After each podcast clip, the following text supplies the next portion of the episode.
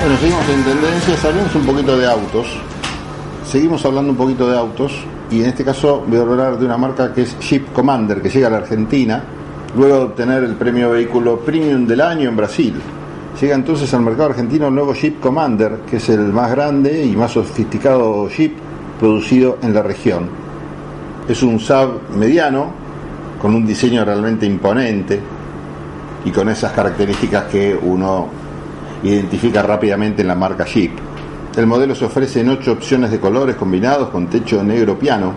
La versión Limited equipa sus marcos inferiores en color negro, mientras que en la versión Overland sus son color carrocería. Además, la versión Overland incorpora un techo solar panorámico de doble panel con comando eléctrico y blackout.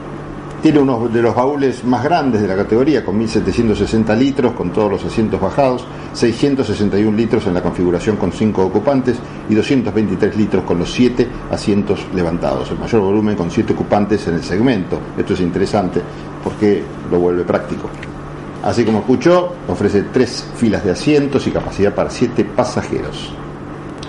Las dos versiones cuentan con un sistema de tracción 4x4 con transmisión automática de 9 velocidades, selector de terreno con tres modos, arena, barro, nieve y automático, y control de descenso de pendientes, que ayuda al conductor en descensos empinados durante rutas todoterreno. Además, tienen una altura mínima desde el suelo de 21.2 centímetros, ángulo de entrada de 26 grados y ángulo de salida de 24 grados.